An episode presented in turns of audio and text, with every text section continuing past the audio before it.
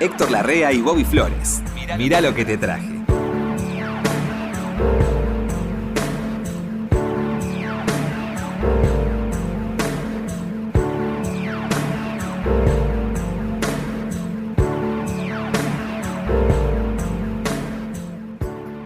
¿Qué haces, Bobby? ¿Cómo le va, querido Héctor? Bien. ¿Cómo está? Vio como le dije querido, ¿no? Con qué énfasis. Sí, con qué no. énfasis en el querido. De- Desde lo. Expresando el sentimiento. Expresando un sentimiento que me, me nace del sentimiento más este. Así es. Quería abrazarlo. ¿Qué dices, Flores? ¿Lo puedo abrazar un poquito más, Héctor? me gusta abrazarlo. Te traje una cosa que te va a interesar. Yo también. ¿Sabe todo lo que le traje? ¿Querés empezar vos? Le mando un gran abrazo a Mario. Muy agradecido. Mario Pergolini, qué lindo ese encuentro. Que, claro que la, la, la, la presencia de Mario daba para Sí, 10 encuentros un par más. horas más, ¿no? Pero bueno, usted sabe. que- Trajo linda música. Sí. Sí, sí, sí. Qué alto es, ¿eh? Qué alto que es. Está más alto. Está más alto, Mario. Bueno, eh, ¿Qué trajiste, Flores? el pastor Jiménez, nuestro productor, que es un gran productor, me dijo, eh, trae canciones de que nos gusten a todos. Así que le traje, eh, para empezar, le voy a contar algo así rápido. Yo- a mí me gustaba mucho la canción Rainy Nights in Georgia, Noches de lluvia en Georgia. Ah, sí, muy lindo. Bueno, con el tiempo usted sabe, yo trabajé en Georgia, en Turner, que está en Atlanta, Georgia. ¿Cómo fue eso? Yo dirigí los Pero- canales de pero música. cuatro años me dijiste el otro día que Casi cinco, sí, sí, más de cuatro años. ¿Continuos? HTV, claro, entre el 2008 y el 2013, 2014, por ahí. 2009-2014. Pero venías. Sí, sí, pero yo tenía la central allá. Mis jefes estaban todos allá. y el canal HTV, que también dirigí yo, estaba en Miami. Si acá no había reggaetón todavía. Ah, sí. Sí. Bueno, una noche llego a Georgia. Una noche que me mandan. Yo estaba medio. Estaba medio deprimido porque había estaba mi nene más chiquito, re chiquito, Ah, bueno. y me tenía que ir para Georgia. Entonces llego a Georgia y llovía mucho. Entonces de- de- salgo del aeropuerto y me doy cuenta que estaba lloviendo mucho. Llovía en Georgia. Ahora, Georgia es un estado y una ciudad. Georgia es un estado, Atlanta es la capital. Atlanta. Vos llevas Atlanta. Lleva Atlanta, Villa Crespo. claro. Sí, Corrientes y... bueno, y este... No, entonces iba en el taxi y digo, uy, está lloviendo en Georgia. Rainy night in Georgia. Mm. entonces me llego a donde, al hotel en el Midtown, eran las 8 o 9 de la noche. Me doy un baño, me asomo a la ventana y un piso altísimo. Entonces veía mucho de la ciudad. Y estaba lloviendo en Georgia. Y yo empecé a cantar yo solo, Rainy Nights in Georgia. Y dije, ¿para qué tengo la computadora sino para ponerla? Entonces conecto la computadora y me pongo Rainy Nights in Georgia. Y me senté en el sillón, lo di vuelta, lo puse, lo enfoqué para la ventana. Y me escuché toda la canción viendo llover en Georgia. Ah, y sabe de qué me di cuenta que tiene razón la canción. Uno ve llover en Georgia y se cree que está lloviendo en todo el mundo. ¿Sí? ¿Quiere escucharla? Sí. Vamos. Claro.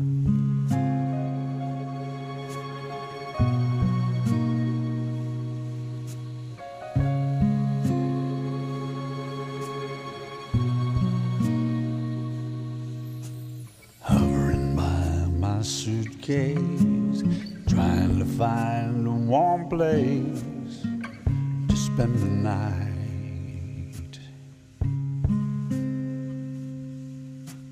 A heavy rains are falling. Seems I hear your voice calling. It's alright. A rainy night in Georgia. A rainy night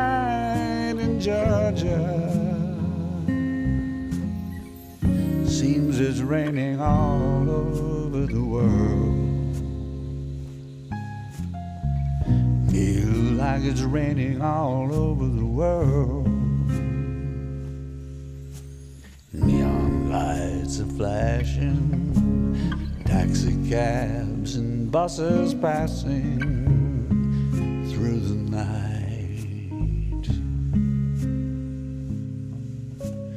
distant moaning of a train seems to play a sad refrain to the night.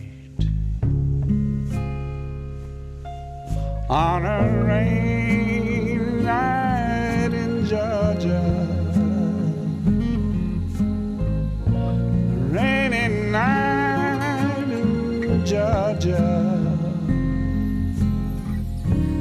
Feel like it's raining all over the world. Seems it's raining all over the world. How many times I wonder, but it still comes out the same. No matter how you think of it or look at it, it's life, and you just got to play the game.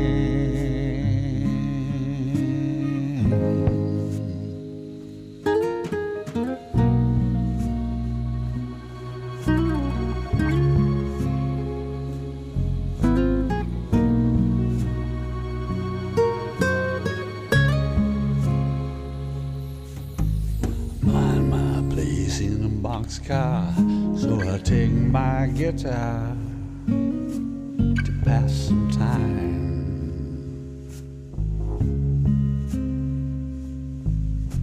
Late at night when it's hard to rest, I hold your picture to my chest, and I feel fine. on this rainy night in Georgia.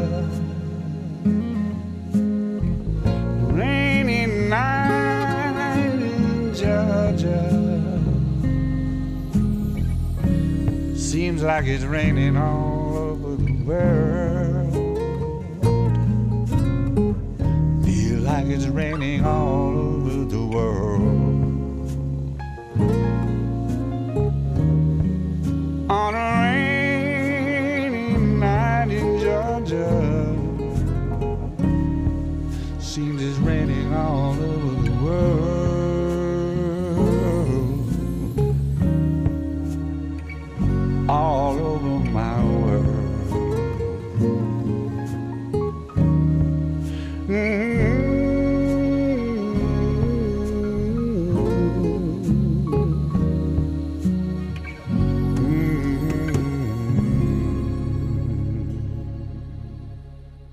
Qué bien canta. Can- Voz. Ujú. Este es de ahora, este es el último disco de Voz Skax. Está bien. Héctor. Sí, está muy bien Voz Skax. Sí, sí. Casi como usted, Héctor. Una leyenda viviente. ¿Sabe, ¿Sabe qué te traje? ¿Qué? Te va a gustar. Hernán Oliva. Qué violín. Hernán Oliva tocando el violín. Qué, qué extraordinario el tipo. Es chileno, te dije la vez pasada. Sí. Y el padre quería que fuera abogado. Ah, sí. Sí. Ah, mire. Y Y no, él, no le dio bola. Que siempre se caracterizó por su mal carácter. ¿Sí? No ah, sí, la brava. No le dio ni cinco al viejo y dijo, no, yo quiero tocar música. Ah, Oliva era un tipo difícil. Sí, era muy difícil. Por eso anduvo mal toda la vida con Oscar Alemán, porque Oscar Alemán también era difícil. No. Sí, ah, era- me lo hacía dicharachero. Era de- no, era de carácter muy fuerte, ambos. Entonces acá se pelearon. Pero para que él llegara acá, pasó mucho tiempo. El padre hizo lo que hicieron muchos otros, muchos otros padres con los hijos que querían ser artistas. Lisa y llanamente lo echó de la casa. Vos tenés que ser abogado, porque el padre era político, muy era abogado. Y... No es muy didáctica el método, digo. Sí, no es muy, tampoco no es muy afectuoso, no es muy No, familiar. no, no. Por ese camino no vamos a ninguna parte. No, y el pibe va a ser artista igual. Fue artista una- igual. Entonces, ¿qué hizo? Se- intervino en orquestas en Chile. y Le quedaba muy lindo. Para, él quería venir a Argentina. Para venir a Argentina, porque en Argentina había más jazz. Y él lo sabía. Cruzó por Mendoza, se establece en Mendoza, está ahí un tiempo, hace una orquesta, tiene éxito. ¿Cómo no iba a tener éxito un tipo que tocaba el violín así? Y después se viene por ahí por los por los 39, 40, se viene a Buenos Aires. Es allí. ¿Sabes con quién tocó, integró un, un conjunto chico? No me acuerdo si trío o cuarteto, con el Mono Villegas. Eh, no hay nada de eso. No, no creo. Nunca, la verdad que nunca vi. Por lo menos no lo sé. No, no, nunca vi. Mira Yo que yo, no- yo una vez estuve, hice un, un laburo con el mono Villegas No me ¿Sí? acuerdo de discos con Hernán Oliva. ¿no? No. Bueno. Está ahí, después por el 40 está con Oscar Alemán, se pelean en un club nocturno por, raz- por razones de- económicas y otros, y otros temas. Alguna chica. No sé. Y no lo dice la- lo que yo leí hace mucho. Entonces no, no, no grabó nunca. Mucha gente cree que grabó, que ese violín que aparece es, es Hernán Oliva, ¿no es Hernán Oliva? No, no, no, otro. no, es otro, muy bueno, Mm. pero Hernán Oliva no. Entonces él empieza acá, interviene en una orquesta que te voy a traer uno de estos días, estoy recopilando datos, que se llamó Jazz Casino, que eran todos capos del jazz, pero tocando ya no iban a ninguna parte.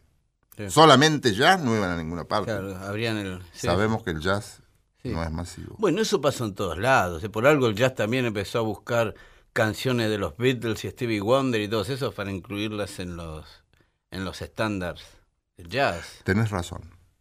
Entonces hacían jazz espectáculo, la orquesta espectáculo, bueno. hacían cosas cómicas, cosas graciosas. Hernán Oliva tocaba el violín extraordinariamente. Extraordinario. sí. Acá te lo traje en una, una versión que él hizo de San Luis Blue, Uh, que es francamente Mm.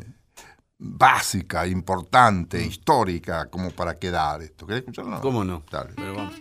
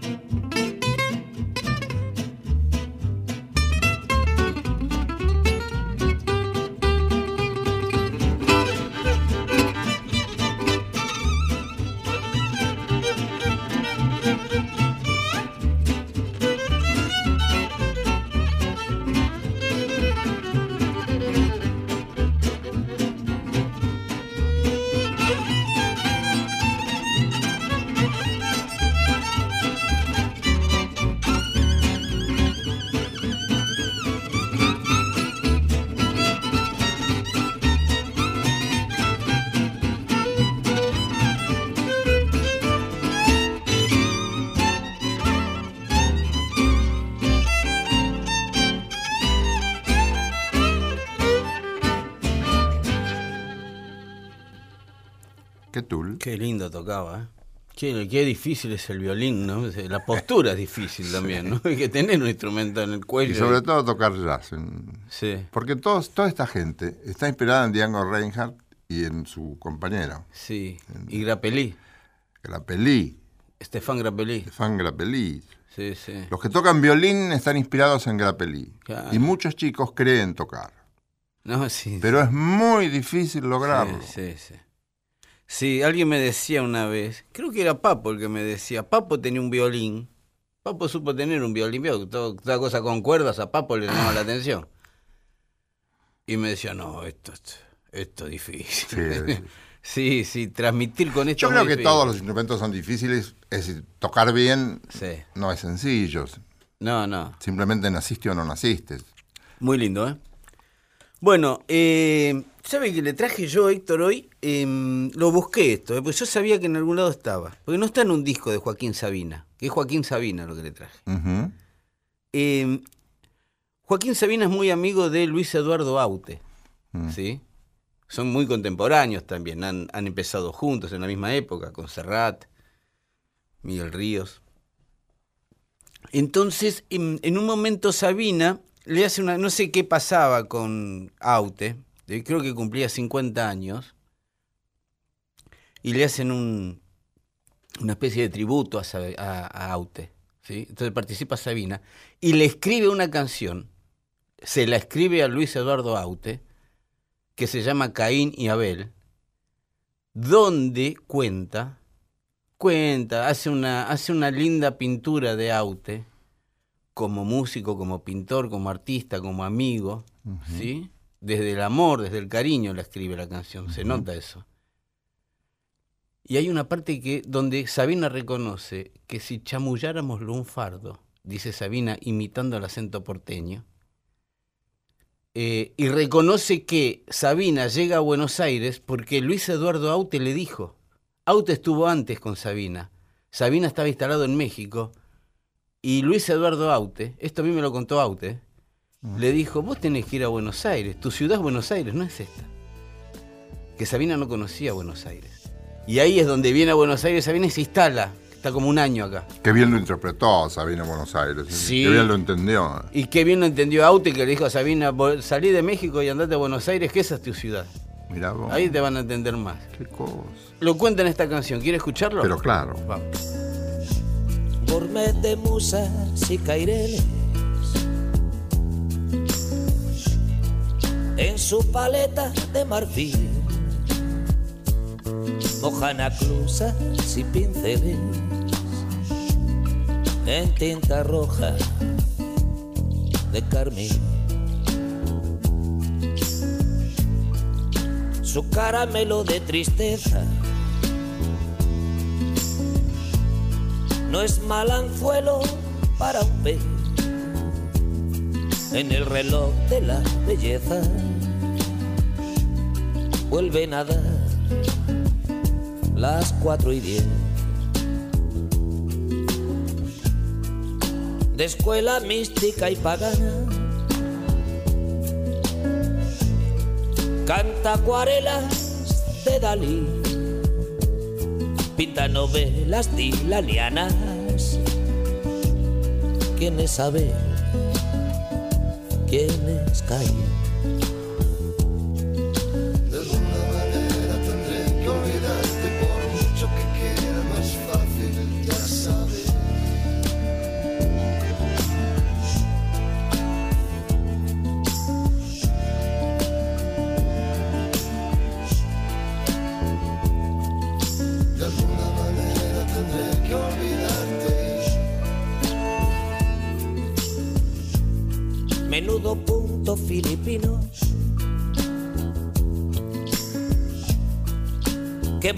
Desnudo en ascenso. Lámpara autista de Aladino, copa de vino, embriagado. Nobleza obliga cuando hablo. De cuates empezar por él. Que te lo digan Silvio y Pablo. Dios y el diablo, Joan Manuel. Si chamulláramos lunfardo, los trovadores de Madrid,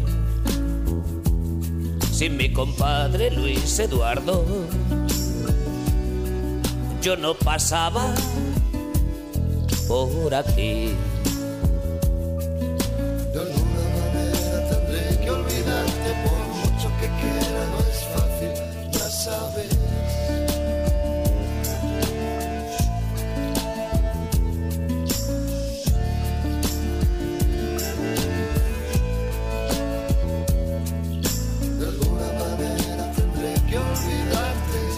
Sería el maestrito de Joaquín.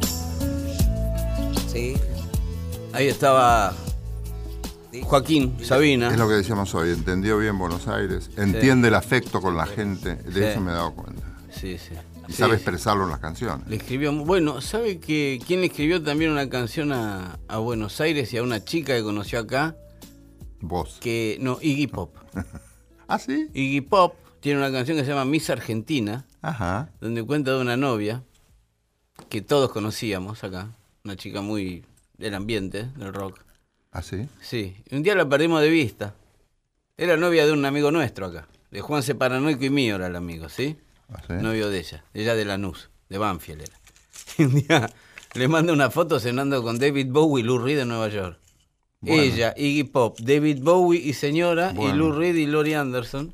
Y ella, ahí me, Frecuentó las grandes y ligas. frecuentó no sé qué se hizo de eso, no volvió más, obviamente. Se quedó allá. Bueno, Iggy Pop también hizo una canción a Buenos Aires. Mira vos. Cada tanto viene de a escondidas, ¿eh? ¿Ah, sí? ¿Y sabe quién tiene una casa en Lima, Perú? Mick Jagger. No me digas. Sí, estando en Lima un señor me dijo, ¿qué? ¿Conocer la casa de Jagger? ¿Eh? Qué cosa, ¿no? Sí, se va ahí, um, están las afueras de Lima. ¿Ah, sí? Flor de casa tiene. Bueno, te traje dos niatos que Mm. se juntaron, no sé si por única vez en la vida, pero se juntaron. Tito Puente y Eddie Palmieri. Sí. Ambos son dos músicos. Porque vos decís, a veces uno piensa que el que hace solo percusión Mm. no ha entrado mucho en la música. Tito Puente. Tito Puente, sin embargo, Tito Ah. Puente, un percusionista extraordinario, Sensacional. sobre todo desde el punto de vista, bueno, latinoamericano. Sí. Que compone muy bien. Compone muy bien y arregla muy bien. Oye, ¿cómo vas de él?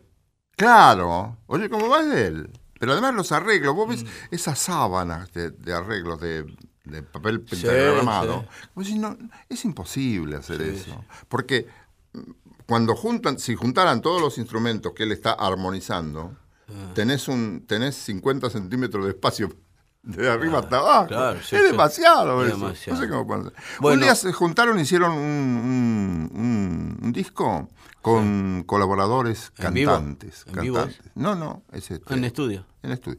Y mm, sobre todo, convocando distintos cantores, este es un cantor desconocido el que, el que interpreta esto, pero demuestra el amor que hay en distintos lugares de Latinoamérica y en Nueva York para latinoamericanos por el tango. Ajá. Y hay tangos que gustan mucho, por, insisto, la música es la que vende. Sí, sí, sí. sí. La última copa no es una historia tan entradora, pero sí es muy buena la música. Como por una cabeza. Como por una cabeza. Que no es un tango que la gente entiende afuera. Como por una cabeza. No sé, hay que explicar. No, tampoco les interesa. Es muy No, buena no. la melodía. ¿Cuándo fue? ¿Usted tiene idea cuándo se metió el tango por primera vez en Hollywood? El tango en Hollywood. Primer, no hay indicio. Yo le voy a explicar por qué. Estaba viendo una noche en la ópera, le estaba mostrando a mi hijo mayor este, los hermanos Marx. ¿Se acuerda de los hermanos Marx? Ah, y hay una secuencia con tango. Y baila un tango. Sí. En un momento en el casino baila un tango, Groucho. Bueno, es muy antiguo también, bailaba tangos, pero tangos al estilo europeo, eh, Enzo, Valent- Enzo Valentino. Eh, sí, Valentino. Valentino el bailarín, Enzo Valentino Sí. es un cantor argentino. Ah, no sé quién. Este, Sí. eh, De modo que es inmemorial. Claro, pero siempre estuvo el tango Siempre presente. estuvo, de alguna manera estuvo. Claro. siempre. Y lo que yo te traje es la última copa, muy bien hecha. No Mm. sé quién habrá hecho el arreglo. Cualquiera de estos dos tipos, Tito Puente o Eddie Palmieri. Sí. Eddie Palmieri es un pianista importante. Sí, sí. Y Tito Puente es quien es, ¿no? Sí, sí. Una, una figura extraordinaria. Todos tocan y cantan la última copa. Muy bien. Si querés, la bebemos. ¿Cómo no?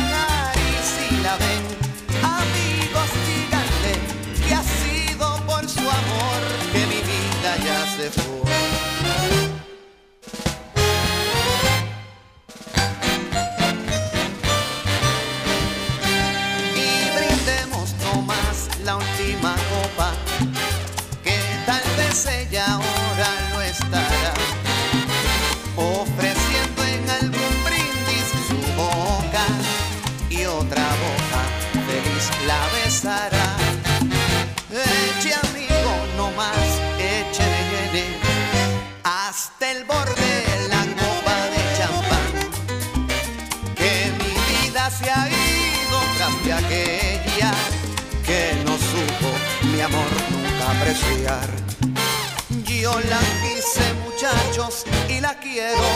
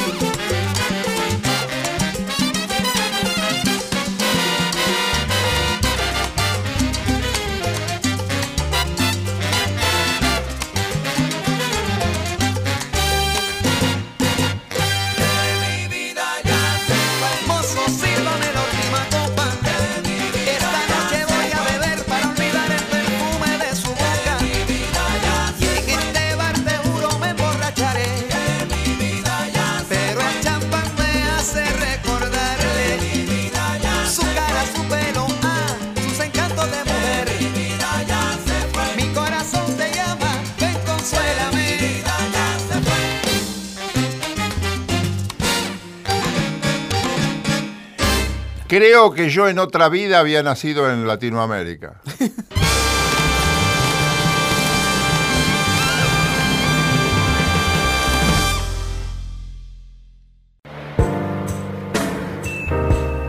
Mirá lo que te traje, por la radio de todos. ¿Sabes qué traje? ¿Qué trajiste, muchacho? Eh, el jazz es muy pródigo. En gente, todo el tiempo aparece alguien. Aparece que no va a aparecer nadie, alguien aparece. Y Sin embargo, conservan sus figuras como inamovibles.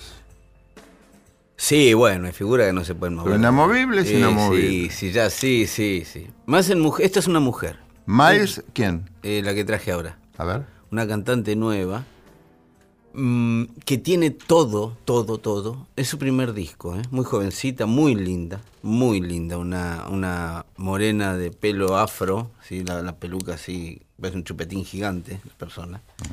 Eh, voz sensacional, compone muy bien, arregla muy bien, ella es pianista. Ah, bueno. Ella es multiinstrumentista. El piano lo toca, después toca otros también. Tiene su propia banda hace ¿Nueva? tiempo. Sí, 25 años de tener. Candace Springs. Candace Springs, como primaveras. Candace Springs. No es tenía nueva. noticias. No, no, no, es, es nueva, nueva. Apareció el disco a fin del año pasado y se convirtió en una especie de. todos miramos ahí, dijimos, ah, mira, apareció otra Mira. que viene ya no tanto por la línea de, de- viene más por la línea de Cassandra Wilson Ah, más de más de balada Mm. sí no de big band más de recogimiento sí una música sí, más entiendo, este entiendo. más de más de uno más para Intimista. adentro intimista Mm. sí Candace Springs tiene un disco nuevo el único que tiene hasta ahora y encara una gira con las grandes estrellas de Blue Note. Blue Note organiza una gira por sus clubes. Hay cinco clubes Blue Note en el mundo. Nueva York, Chicago, Hawái, París y Japón. Y hacen giras. Y es un sello también. ¿no? Es un sello, sí, sí. Ella es como la Bueno, figurita... hiciste una, un- Ocho discos. una sello. compilación. Ocho. ¿De blues? De jazz. Ah, ya. Sí, Lo ocho tengo, discos. yo. Claro, yo se lo traje. Usted fue el primero que se lo di. Ocho discos de jazz ese. Con Blue Note. Bueno, ella hasta ahora como es cabeza de compañía, ¿eh? Es como la tienen ahí arriba. ¿Le interesa escuchar algo de esta chica Ah. que se llama Candace Springs? Y Esto cuando es... pueda, apretame el disco. Sí, sí, eh, mire, no lo tengo físico. No, ya sé. Eh, le voy a pasar un pendrive, de- sí, sí. Eh, Candace Springs, esto se llama El mundo es un ghetto. World is a ghetto. Aquí está la música de Candace Springs. A ver.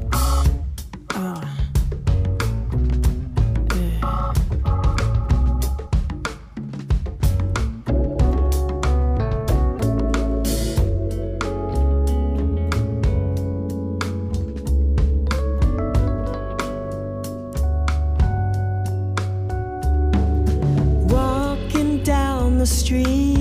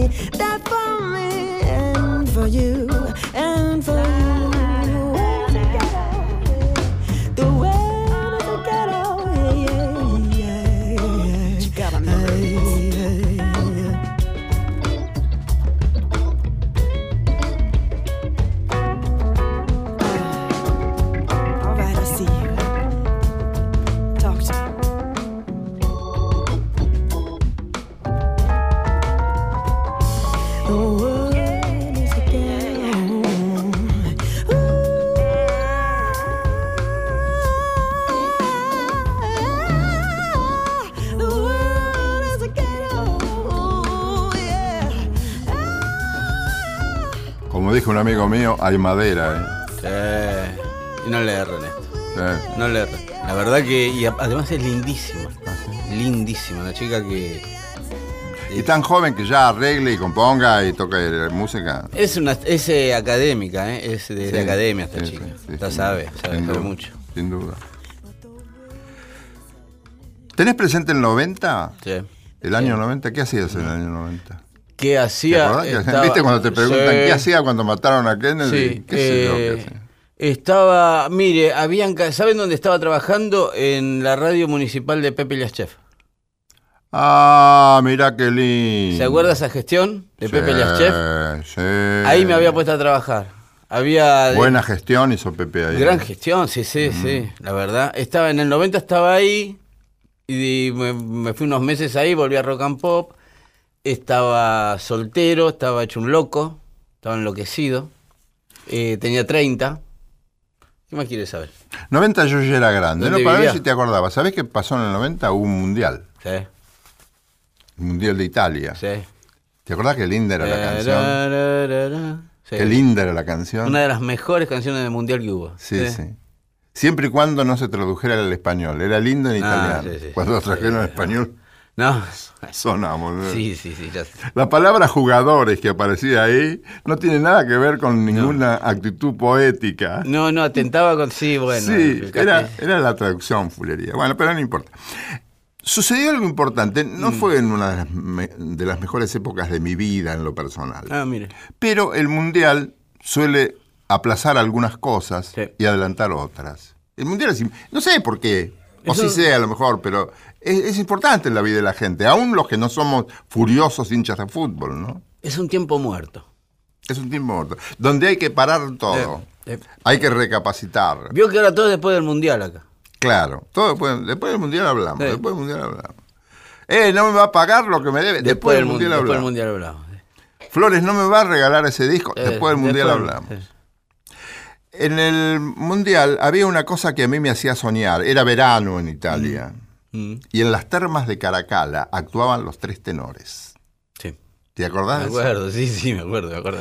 Allí me dio ganas de ir a, a Italia. Y fui un poco más adelante, al verano siguiente. Sí. Y estuve con mi mujer en las termas de Caracala, Ah, mire. que es un lugar fantástico. Qué lindo viaje con ese, Un lindo viaje, pero claro, ahí está el encanto, ¿no? Claro. Y entonces este, estuvimos en el lugar donde habían sido los recitales, Sí. que tuvieron un éxito extraordinario, lo transmitían por televisión, hicieron discos, Sí, me acuerdo. hicieron giras después por todo el mundo. Sí. Y hoy te traje un mix donde cantan los tres tenores, Carreras, Domingo y Pavarotti, di- diferentes canciones, tres o cuatro canciones. ¿Querés escucharlo? Sí, cómo no. Dale. L'aurora di bianco vestita, la luce dischiuda la gran sol, e già con le rose sue dita, carezza dei fiori lo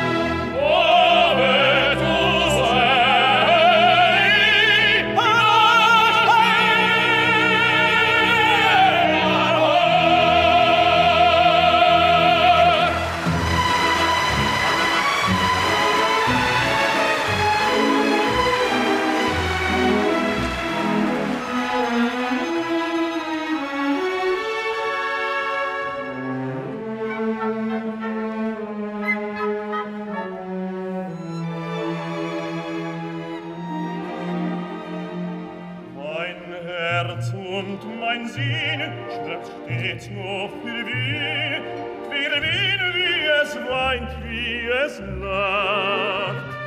Da kenn ich mich aus, da bin ich als aus, bei Tag und noch mehr bei der Nacht. Und keiner bleibt kalt,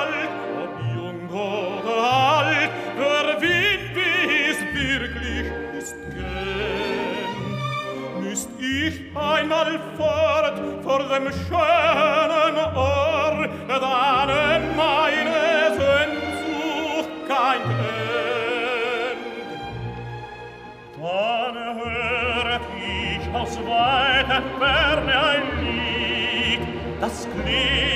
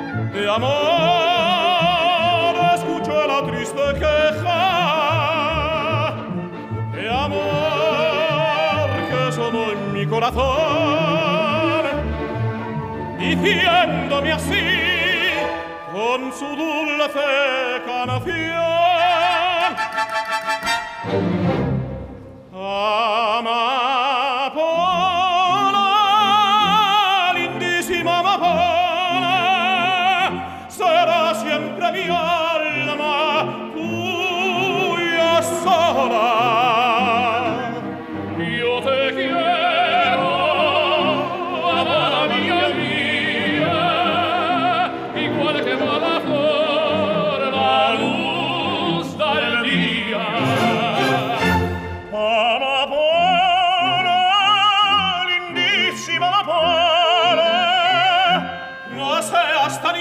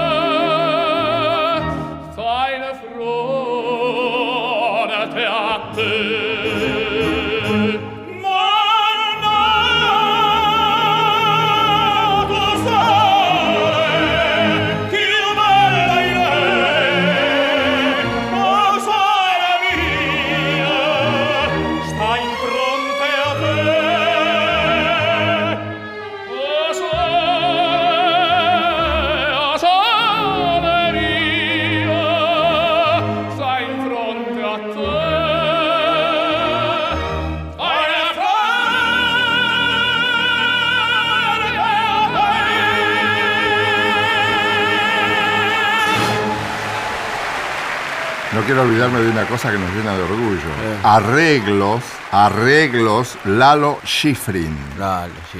Lalo Schifrin. Qué músico. De, sí, no, extraordinario. Y elegido por ellos, por los tenores, ¿eh? Claro. Y no queremos que arregle Lalo Schifrin porque lo conocen todos. Sí, sí. Y sí. bueno. Dirección, otra garantía, Subin Meta. Subin Meta. Inolvidable 90 para mí. Mire, ya Silverra con ese equipo. Sí, sí. Sí, sí. ¿Qué más trajiste? Mire, le traje una página romántica, Héctor, porque Qué quiero lindo. que nos vayamos así con un espíritu Sí. romántico, jamaiquino romántico. Ah, qué bueno. Un músico de reggae jamaiquino que se llama John Holt. No es muy conocido, es más conocido fuera de Jamaica que en Jamaica. ¿Por qué? Porque el tipo se fue con su banda de reggae a Estados Unidos a una gira. ¿Y qué hace? Se encuentra con otro repertorio ahí.